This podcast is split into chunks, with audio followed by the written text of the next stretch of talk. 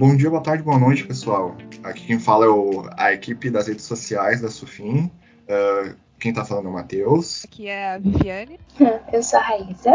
E hoje a gente vai. É, é, o nosso, é a nossa primeira tentativa, entre aspas, né, de, de, de podcast, mas é, a gente vai atuar nas redes sociais, né? Não é todo mundo, não é todo mundo da equipe das redes sociais que está aqui hoje, mas é a equipe da Sufim ela é composta uma parte por rede social, uma parte pelo pessoal das mentorias, né?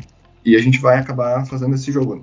Acho se não me engano, é, um, é uma pessoa só de nós, né, que está na equipe das redes sociais e, está atuando como mentoria também, né, pessoal? Isso, acho que é a Marta, se não me engano, só que ela não conseguiu estar presente hoje. E, então a gente vai acabar fazendo essa jogada mais como também como divulgação, atuando entre uh, Instagram e podcast. E é só a Marta que acaba atuando nos dois campos, mas vocês vão ver, vocês vão ver que no caso a gente é só é, funciona mais como uma equipe de divulgação.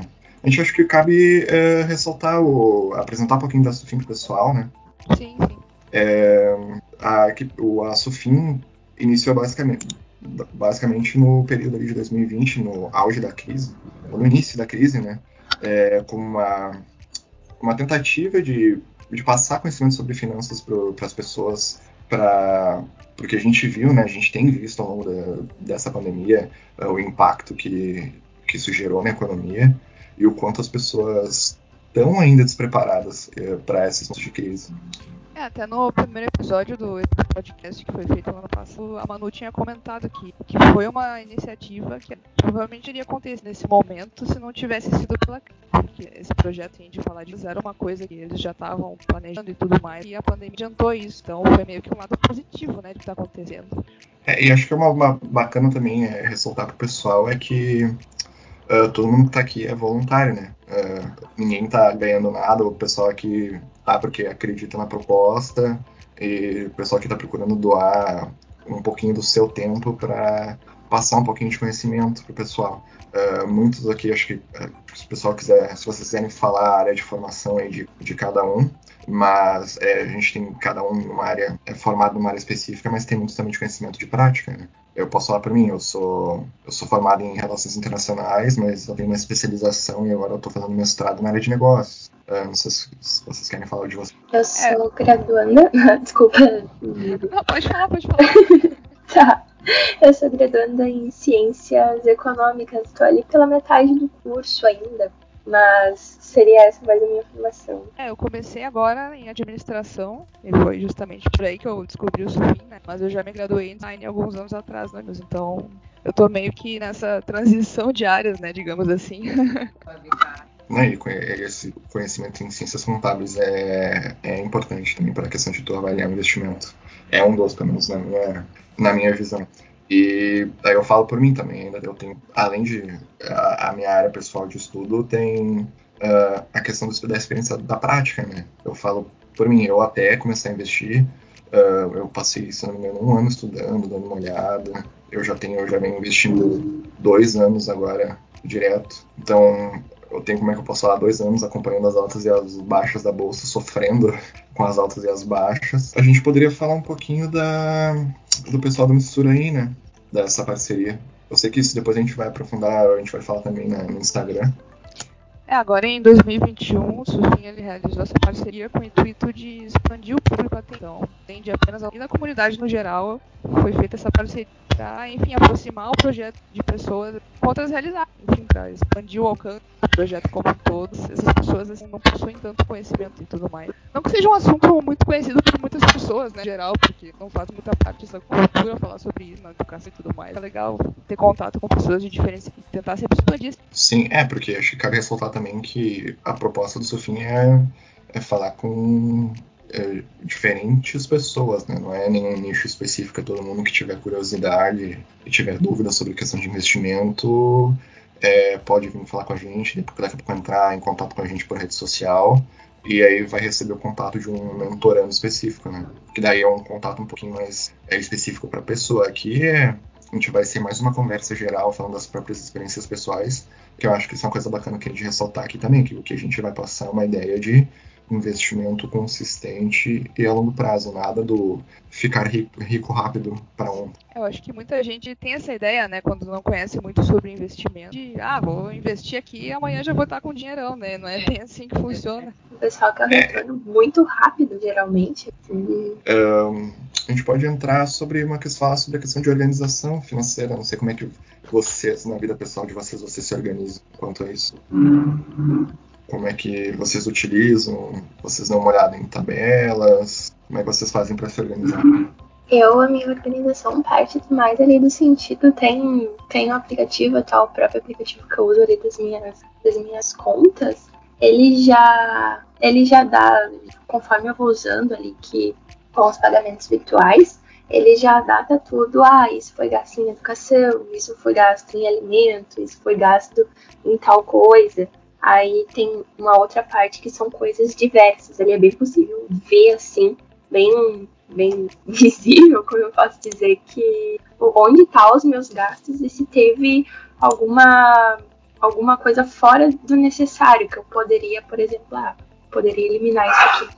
A minha organização parte mais desse sentido, assim. Qual aplicativo tu usa, Raíssa?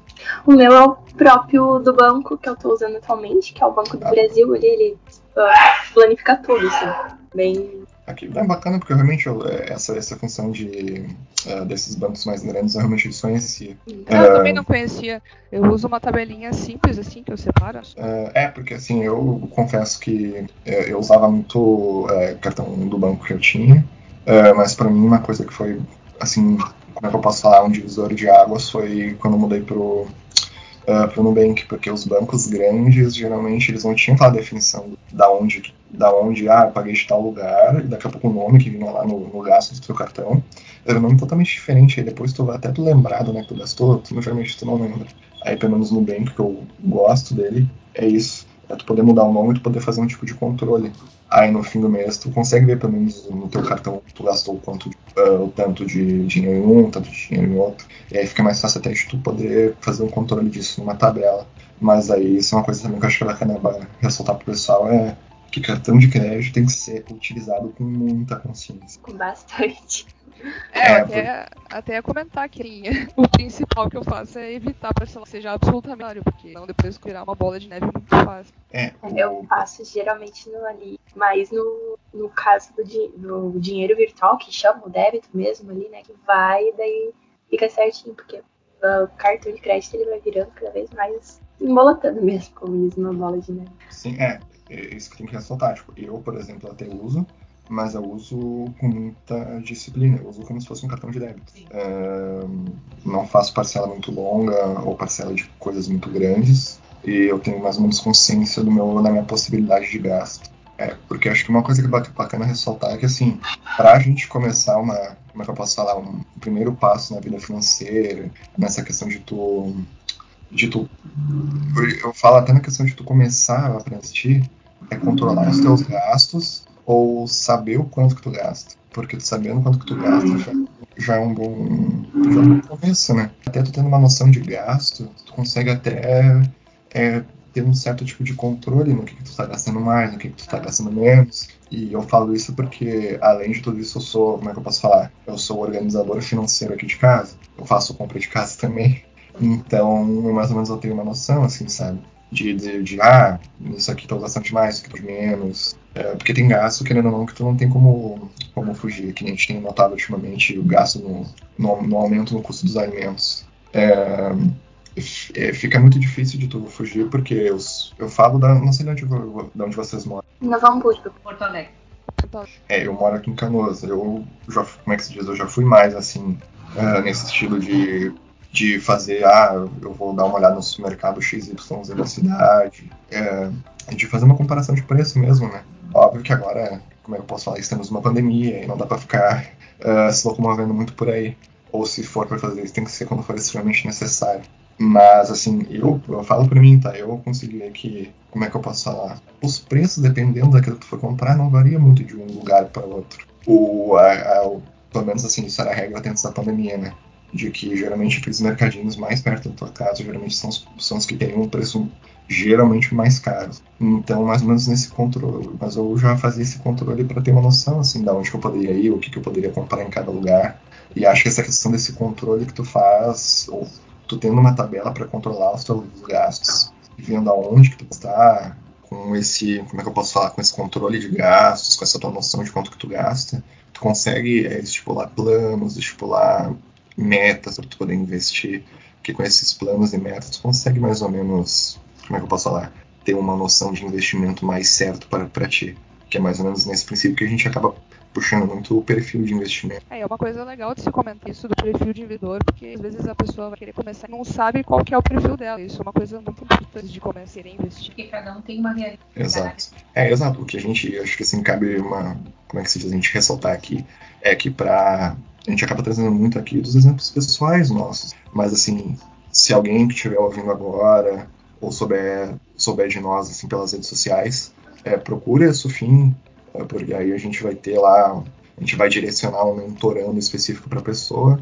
para saber mais da realidade da pessoa, aí vai conseguir te dar um retorno mais específico uh, com relação a isso. Um, eu acho que uma coisa muito é, bacana também a gente ressaltar é a questão da simplificação de, de cartão, porque eu te confesso que assim, eu já conheci gente que trabalha assim, que usava 5, 6 cartões de crédito. E realmente é uma, uma coisa assim que, pelo menos para mim, fica difícil de compreender, porque tá fora da minha realidade, né? Isso eu confesso. Não sei se vocês já conheceram pessoas assim. Já tem pessoas que uh, acabam ali, acabam o limite de um cartão, usando outro, usando outro. E depois, muitas vezes, chega uh, na hora que vem essas faturas, não tem como, uh, digamos, quitar todas elas, né?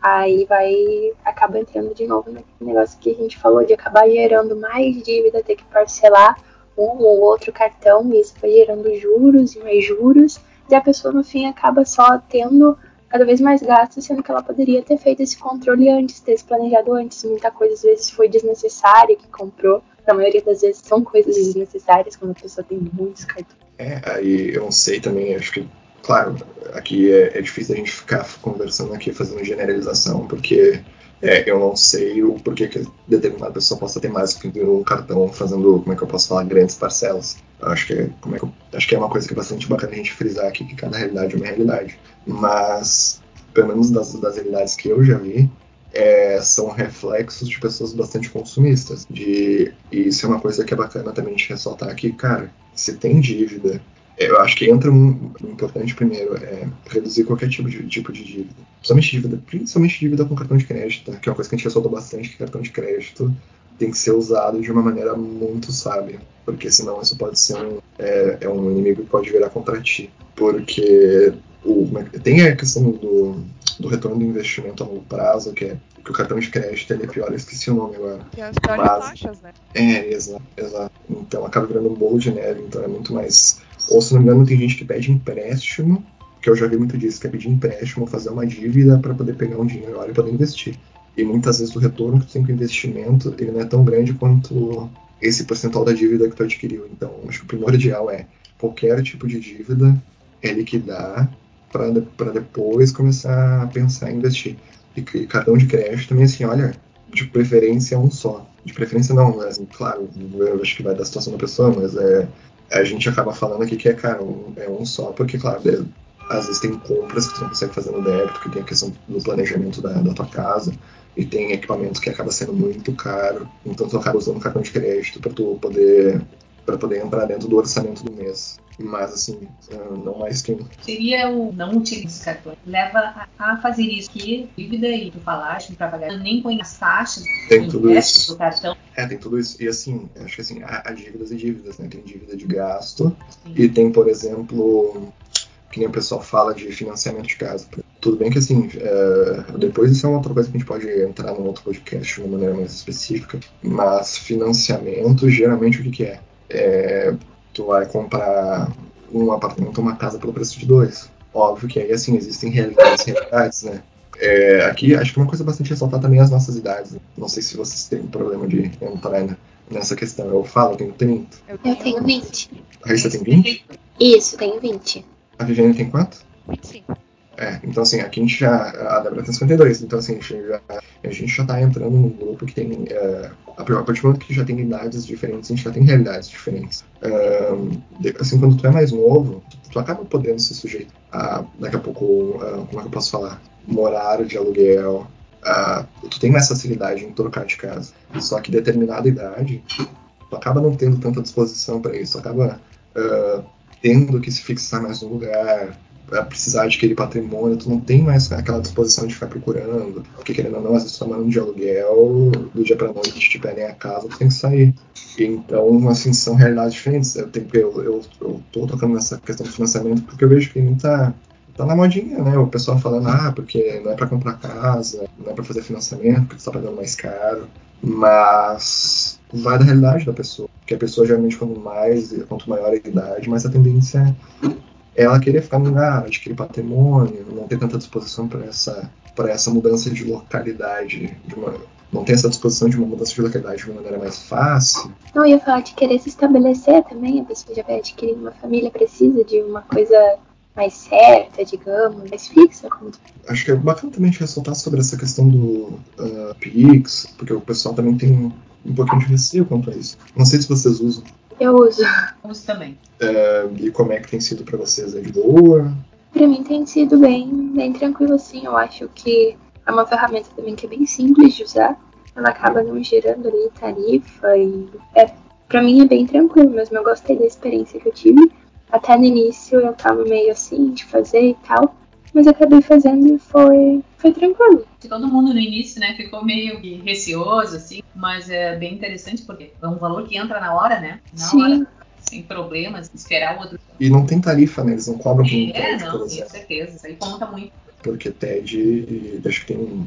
Acho que assim, se tu faz um TED, eles até não te cobram, mas tu faz assim dois ou três, que às vezes tu precisa mais, aí eles começam a te cobrar um, umas taxas. E, e é complicado isso, né? E além disso, também é essa questão de a pessoa ter várias contas de banco.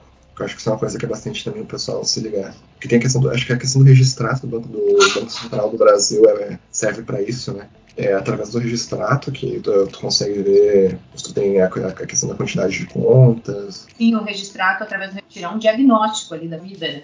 Ele, ele, olha, ele aparece, é, tu consegue pegar por nome, por CPF, é, a questão do, de quantos, quantas contas tu tem em banco. CPF. É, isso é uma coisa bastante interessante. E assim, é bom tu, tu ter essa noção para tu poder reduzir, porque às vezes é conta salário, conta poupança, conta corrente. É quanto maior, quanto mais poder simplificar a tua vida, melhor. Né? Tem um controle melhor, né? É, acho que é bacana também de ressaltar a questão da utilização do nome, né?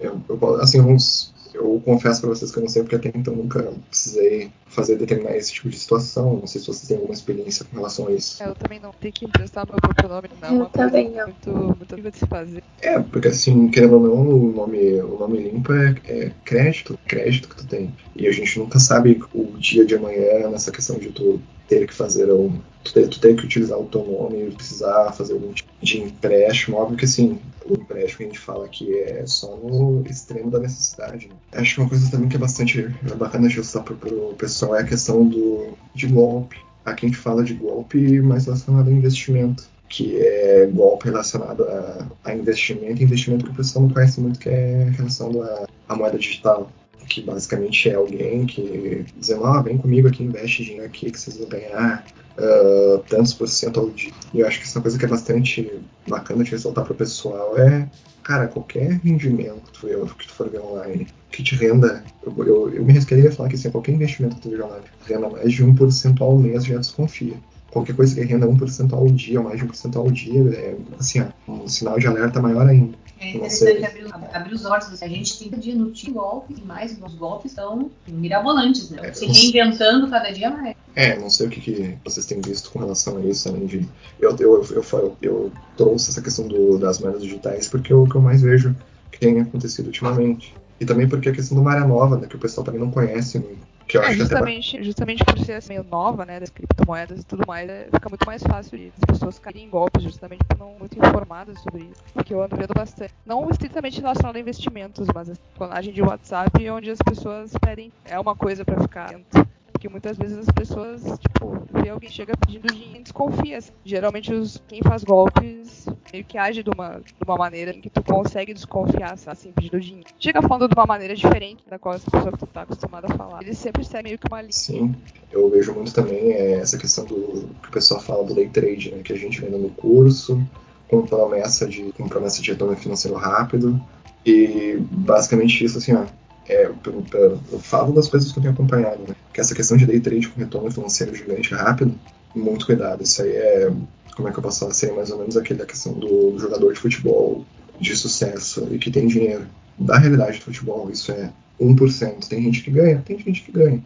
Mas assim, cara, isso é 1% da realidade. A maioria das pessoas não se dão bem quanto a isso. E acho que isso é uma coisa que é bastante bacana de ressaltar, é que mais pra frente, quando a gente for falar sobre investimento, a gente vai frisar bastante assim, investimento consolidado, investimento é, a longo prazo, não investimento que te dê retorno rápido, né? Que isso é uma coisa bastante que a gente vai tocar nesse ponto. A, é, que, é, existe gente que vê criptomoeda como investimento? Existe, mas isso não é algo assim, como, não, é, não é algo. Eu falo porque eu tenho acompanhado tá, bastante, eu dado uma lida e estudado sobre. Uh, o mercado de, de, criptomoedas é extremamente volátil e a maneira como, como tu analisa, como é que eu posso falar, analisaria uma criptomoeda é diferente de uma empresa. Empresa, tu consegue ter, ter fundamento, consegue, a partir do momento que tu estuda, tu tem fundamento, tu estabelece esses fundamentos para tu poder analisar, tu consegue fazer o investimento de uma maneira muito mais segura do que uma criptomoeda. Que o que a gente vai falar aqui com o pessoal da Sufinha é investimentos, onde a gente consegue onde a gente consiga fazer esse tipo de análise. É, eu acho legal mencionar no caso das criptomoedas especificamente. É uma coisa que no dia de amanhã já pode não existir, sabe? Porque tá valorizando, tá valorizando cada vez mais, só que tem uma hora que isso vai parar e ninguém sabe quando que isso vai acontecer. Então acho que é uma coisa a se ficar. A questão também de montar uma reserva de emergência. Eu não sei o que, vocês trabalham, vocês têm reserva de emergência, trabalham com reserva, com reserva de emergência. Uh, vocês estão montando a reserva de emergência vocês? Como que vocês estão setup? Às vezes eu. Não sei, eu, eu Vivi, Raíssa. É, o que eu tento fazer é sempre separar um pouquinho de dinheiro pra colocar nessa reserva, porque tu nunca sabe o que vai acontecer no dia de amanhã, então é sempre bom ir separando, mesmo que seja aos poucos, pra poder ter algum tipo de precaução pra, pra algum emprego tipo. É, uma coisa. É, trazendo um pouquinho da minha experiência pessoal, tá? Uh, essa questão de reserva de emergência, uh, eu sempre tentei trabalhar com, pessoalmente falando, acho que até isso é, é bacana de ressaltar da questão do, de avaliar suas despesas. O que, que eu faço? O que, que eu faço? Uh, linkando pontos do que a gente já conversou hoje. É a partir do momento que tu tem uma noção da tua, das tuas despesas que tu gasta por mês, eu vou chutar um número bem específico, tá? Tudo bem que aqui, assim, o que eu vou falar eu acho que acaba a gente refrisar de novo, que cada realidade é uma realidade. Mas assim, se tu tem uma noção de que tu gasta, vamos supor, mil reais por mês, tá? A questão de despesa. É, o ID, assim, muita gente trabalha de seis meses a um ano. Ou seja, tu tentar guardar, se tu gasta mil reais por mês, tu tentar guardar 12 mil, 12 mil na, na, como reserva de emergência. Uh, mas eu, aí eu falo assim, aí eu tentaria guardar até mais que isso, até um pouquinho mais, até tipo assim, não, em vez de guardar um ano de reserva de um ano uh, com essas estimativas, estimativas do teu gasto, é guardar dois anos, porque aí tu consegue estar realmente assim seguro, sabe? Tudo bem que eu sei que cada realidade é uma realidade, e eu sei que a coisa depois da, da pandemia ficou é, um pouco mais complicada. Até porque essa pandemia pegou é, muito das pessoas de surpresa. Né? Então ter a possibilidade de guardar hoje um pouquinho de dinheiro é, é quase que um privilégio. Mas esse é um número bacana de ressaltar, pelo menos é um número que eu tento como objetivo guardar. Por que, que eu digo isso? Porque além, porque de novo, acho que uma coisa que é bacana de ressaltar é que reserva de emergência é reserva de emergência. Não, não confundir reserva de emergência com reserva de oportunidade. Porque eu vejo muita gente falando por aí que, uh, que tem que trabalhar que reserva de emergência. Ah, eu, eu não gosto, tá? Eu falo pra mim. Eu não gosto da questão de trabalhar com rendimento em reserva de emergência. Reserva de emergência é para gasto esporádico que tu possa ter, entendeu? Que tu é sabe emergência tu... mesmo, né? Como a palavra. É, porque assim, eu sei muita gente que trabalha por aí. Claro, é que, de novo, acho que cada cabeça é uma sentença. Eu, eu falo por mim, falo com relação às coisas que eu tenho visto por aí. Mas tem muita gente que acha que reserva de emergência é para botar no, no, no, investimento XYZ. Para mim, tá? Eu falo por mim. Eu falo com. Assim, eu, eu boto na poupança, tá? Eu sei que tem muita gente que vai dizer, ah, mas poupança não dá nada. hum, porque a poupança tu tá perdendo com relação ao, ao IPCA, à inflação, mas aí entra a questão da importância da tabela, porque se tu nota que teu gasto nesse meio tempo aumentou, e tu acha que a reserva de emergência desvalorizou, bota um pouquinho mais na reserva de emergência. Porque reserva de emergência, tu não precisa também ficar paranoico e não gastar. Reserva de emergência é para tu, se tu precisar, tu tirar dali, mas ter a consciência de que assim que tu puder, voltar a completar aquilo ali naquela tua estimativa que tu tinha. Porque o que, que pelo menos para mim, é a questão da reserva de emergência. É tu não cometer nenhuma loucura e ter que vender algum investimento que tu tenha. Porque é, aí eu dou um exemplo do, não sei se vocês acompanharam a queda bem no início da, da, da pandemia, onde os investimentos caíram e caíram de uma maneira brutal. Que isso é uma coisa, porque se eu, eu falo por experiência própria, tá? Uh, se eu não tivesse uma, se eu não, se eu não tivesse bem preparado com uma reserva de emergência, provavelmente, talvez no desespero, eu teria vendido muito do, do, investimento que eu tenho naquela hora e provavelmente eu teria investido, vendido na baixa. E isso é uma coisa que as pessoas têm que cuidar. Por isso que a reserva de emergência ela é um componente importante não só com relação aos teus gastos inesperados, mas até para ajudar no teu psicológico, para tu não fazer nenhum ato desesperado e vender algum do teu investimento na baixa. Eu não sei se você tem algum outro ponto divergente no meu também. Eu concordo plenamente, buscar não talvez desesperador para muitos. Pela experiência de vocês, o que, que vocês diriam é preciso para começar a investir? Hum, pode sim. Eu acho que pensar nisso é como é. tu falaste, é fazer o valor.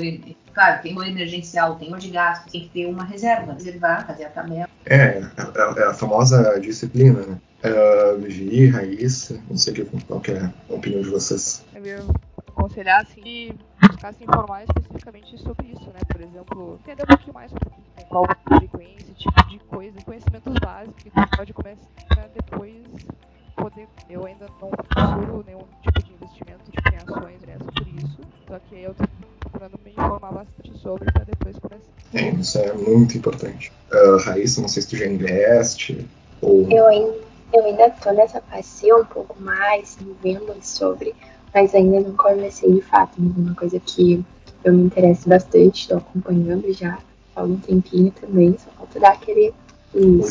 O start, né? Esse mesmo.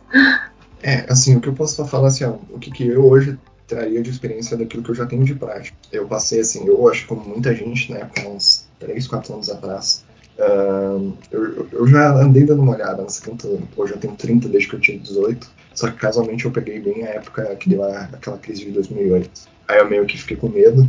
Aí eu acabei não por desconhecimento e a internet era outra, né? a gente não tinha tanto acesso à informação naquela época, apesar de daquela época já ter internet. É, eu acabei meio que deixando de lado, eu fui olhar isso só uns 9, 10 anos depois. Aí, óbvio, com a internet mais consolidada, com maior acesso à informação, eu fui, eu fui estudar um pouquinho mais. E com essa experiência já de prática, acho que eu diria para as pessoas que estão ouvindo a gente é cara, estudar bastante. Eu tinha muito medo. É, eu passei acho que um ano olhando, estudando, é, porque acho que a partir do momento que tu estuda e tu sabe daquilo que tu está fazendo, é, tu acaba perdendo medo, por mais que às vezes a bolsa vá para baixo, porque tu tem confiança naquilo que tu tem. Quanto mais estudo, mais confiança melhor é. Eu passei basicamente um ano fazendo isso. É, e assim, se tu tem medo de começar, é, ou começar principalmente assim a, a colocar dinheiro em renda variável, começa aos poucos, tem estratégias por aí que assim é botar daquele montante que tu tem, independente do montante, acho que o importante é estudar e dar o primeiro passo. É tentar reverter, botar tipo assim, 90% do dinheiro que tu tem em, em uma reserva de tesouro direto, em algo mais consolidado, que não vai variar, que não vai variar tanto, e botar 10% em renda variável. E botando, e claro, quanto mais confiante tu for, tu for se sentindo, tu for revertendo esse valor, botar tipo assim, 90 a 10, depois botar 80 a 20, e assim conforme for, tu for sentindo confiança no que tu vai fazendo, tu vai revertendo esse percentual.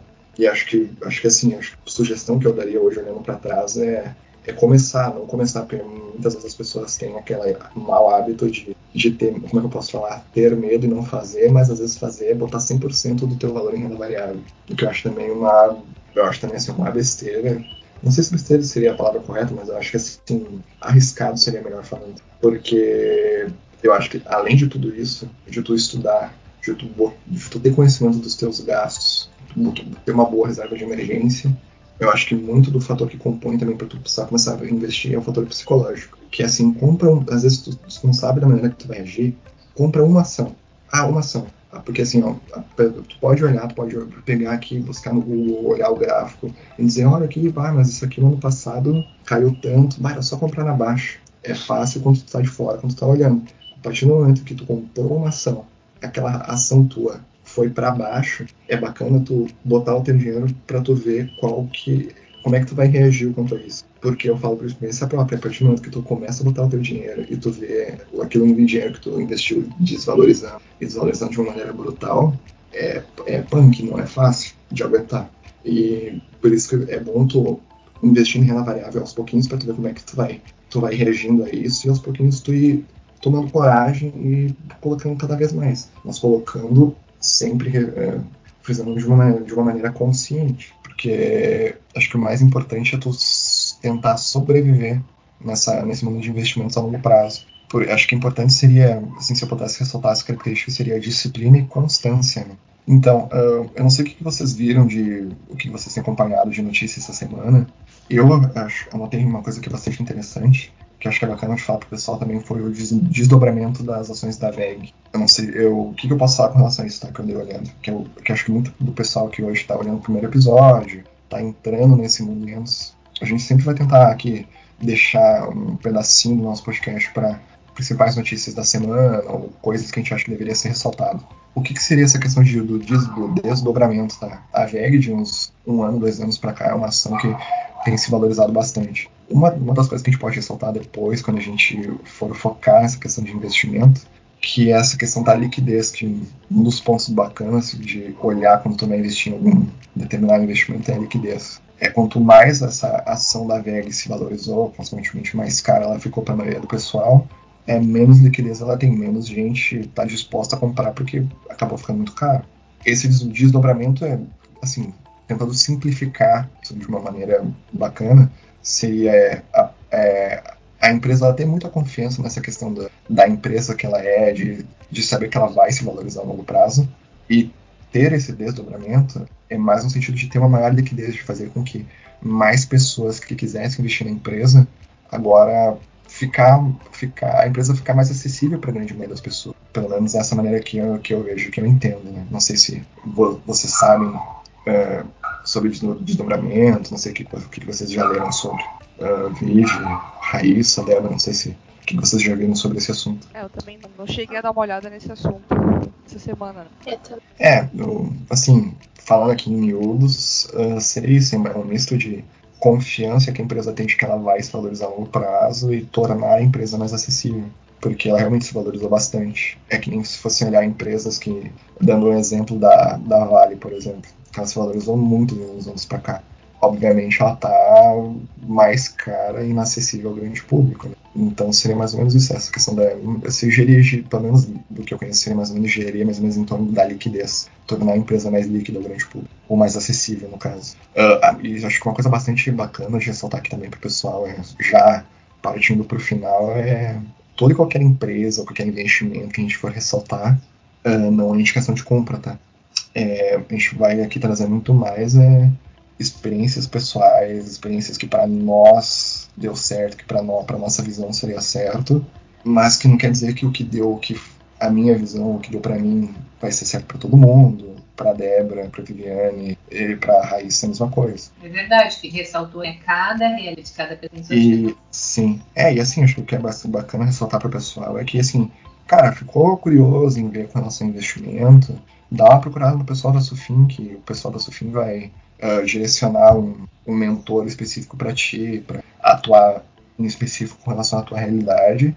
E cabe ressaltar que assim, o nosso objetivo é ajudar todo mundo, independente de público, renda. O, uh, o foco aqui é atuar todo mundo que tenha dúvida, porque o nosso foco é, é disseminar essa cultura, é ajudar a disseminar essa cultura de investimento. E o correto, que é o que a gente vai procurar frisar aqui, é cara, estudar, saber o que tu está fazendo, investindo a, a, longo prazo, mas assim, com bastante disciplina e consciência do que está fazendo. E de novo, o Sufim é um grupo de pessoas, todas vão, tá todo mundo muito disposto a ajudar outras pessoas nesse assunto e, enfim, quem for, quem tiver ouvindo, é uma mentoria, pode ficar tranquilo e os seus dados vão ficar seguros, né? Não vai ter nenhum tipo de, enfim, de, de alguma coisa, vazar informações, algo do tipo, a gente uh, conversa, sejam mais informais, mas que ao mesmo tempo seja educativo. Se guiando, né? Isso mesmo. Exato. É, eu acho que é bacana ressaltar que assim, uh, ninguém tá aqui vendendo o curso, né? A gente tá aqui é doando um pouco do nosso tempo com base nas experiências que a gente tem, uh, tanto experiências de estudo quanto experiência prática, para a gente tentar ajudar quem sinta necessidade de aprender. Né? Então, só para fazer um encerramento, é, acho que é, é agradecer a disposição de, de, todo mundo que pôde participar hoje, do pessoal que está ouvindo a gente. Acho que eu quero ressaltar, assim, que o pessoal que está aqui hoje, ele é só uma parte. Né? O pessoal que já está aqui hoje é uma parte do pessoal da equipe da Sufim que vai estar com relação às redes sociais, mas que o grupo da Sufim ele é muito maior, é, tem bastante gente atuando em específico das, das mentorias. Né? Aqui, a nossa equipe das redes sociais, a gente vai ficar mais relacionado à questão de divulgação, tanto com relação ao Instagram e com relação ao podcast. E, de novo, acho que cabe o que ressaltar o que as gurias já falaram. É, cara, se tiver curiosidade em saber mais de gente, uh, procura a gente, chama, dá, manda uma DM no Instagram, ou procura a gente no, no Sufim, acho que tem um formulário específico, né, né, Vivi que o pessoal tem que preencher. Quando tu acessa o link na bio, e daí esse link ali, o link de inscrição, alguns outros botões que que vão te nortear mais sobre o projeto. E acho que é isso aí, é, é isso aí, pessoal. Aí a gente vai, a gente vai tentar manter aqui uma, um compromisso com vocês, uma constância. Acho que é uma bacana avisar pro pessoal que estiver ouvindo, o pessoal que quer acessar a gente no Instagram, é, cara, as principais dúvidas que vocês tiverem, uh, manda, manda pra gente. Uh, deixa pra gente que isso ajuda também a gente a melhorar o nosso podcast para os próximos episódios e tentar a, solucionar dúvidas mais direcionadas, porque a gente vai tentar atuar assim, abordar assuntos no Instagram e tentar abordar eles com maior profundidade nos podcasts. Mas é isso aí, a gente agradece a participação do pessoal, uh, quem estiver ouvindo a gente, quem pode participar de hoje também. E obrigado, pessoal. A gente se vê no, no próximo podcast. Valeu! Valeu! Obrigado, tchau! Obrigada, pessoal.